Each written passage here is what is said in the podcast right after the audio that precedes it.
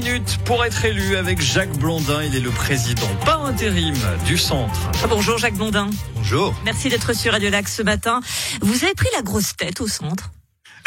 Et pourquoi me posez-vous cette question? Parce qu'il n'y a pas d'alliance avec le PLR pour ces élections. Après, attendez, je regarde plus quasiment un siècle d'entente avec le PLR. Voilà, il n'y en a pas. Alors il y en a pas parce qu'il y a eu une nouvelle constellation qui nous a été présentée par le PLR notamment, Ah, qui nous convenait pas et la raison, nous avons donc pris la décision de rester nous-mêmes. Donc je, je réitère ma question. Vous avez pris la grosse tête. Non, nous n'avons pas Vous êtes suffisamment fort pour y aller tout seul comme des grands. Nous ne sommes pas suffisamment, personne n'est assez fort pour y aller tout seul. Par contre, nous, on a une particularité qui nous a pas échappé, on a changé de nom. Et, ça change tout. Et ça change tout.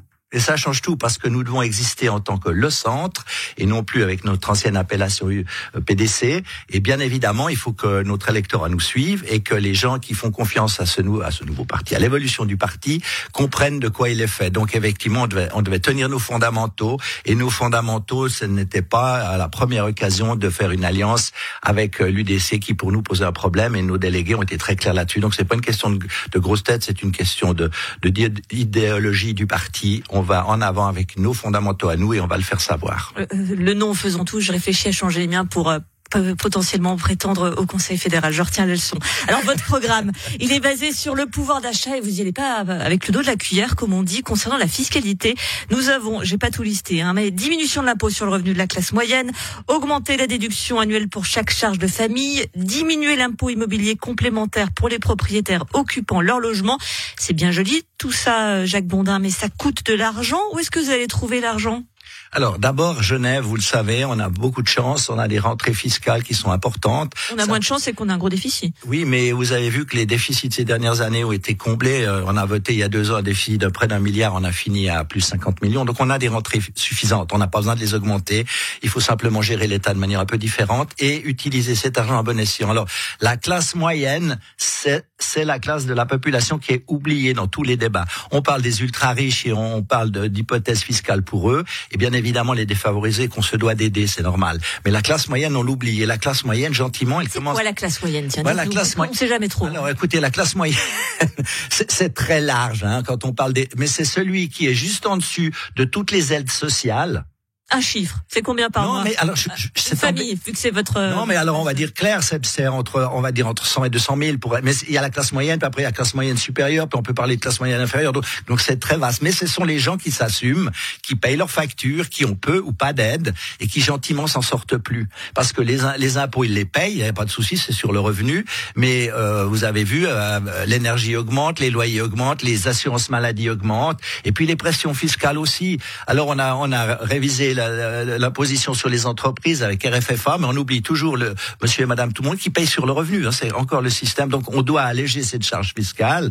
Euh, ceux qui sont petits propriétaires aussi avec cet impôt complémentaire sur les biens immobiliers, il faut qu'on puisse diminuer ça. Et puis il y a aussi ces charges de famille. Pas oublier, hein, le centre est comme le parti de la famille.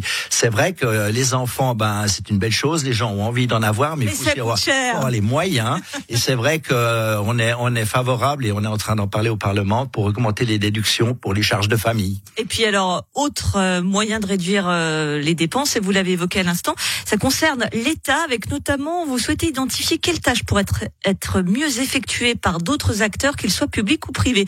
Vous voulez donc une privatisation de l'État pour certaines fonctions? Non, alors l'État, bien évidemment, les tâches régaliennes, c'est le rôle de l'État. Et nous, on est pour la subsidiarité, vous le savez.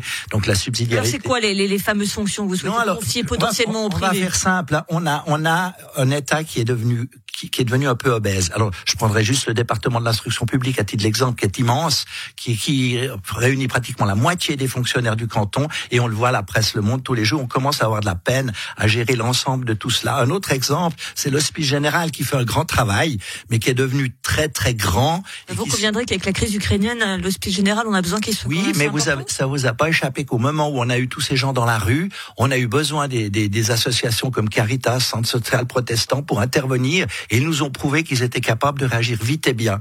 Alors nous, bien évidemment, on ne veut absolument pas démolir le tissu social et les soutiens que nous avons, mais les rendre plus efficaces. Donc, a- par rapport à l'État, coupant dans les effectifs. bah, non, pas couper dans les effectifs, en se posant la question de savoir si le fonctionnement est le bon. Est-ce qu'on fonctionne juste? Parce que les mesures structurelles à l'État, quand on parle budget, il y en a pas. Hein? Alors, dans votre programme également, euh, assurer la sécurité de tous et combattre les zones de non-droit par une présence policière renforcée sur le terrain. C'est vrai que Genève est devenue le Bronx, Jacques Bourdin, faut bien le dire. Non, alors là, là, et vous avez raison de me poser la question avec cette petite ironie.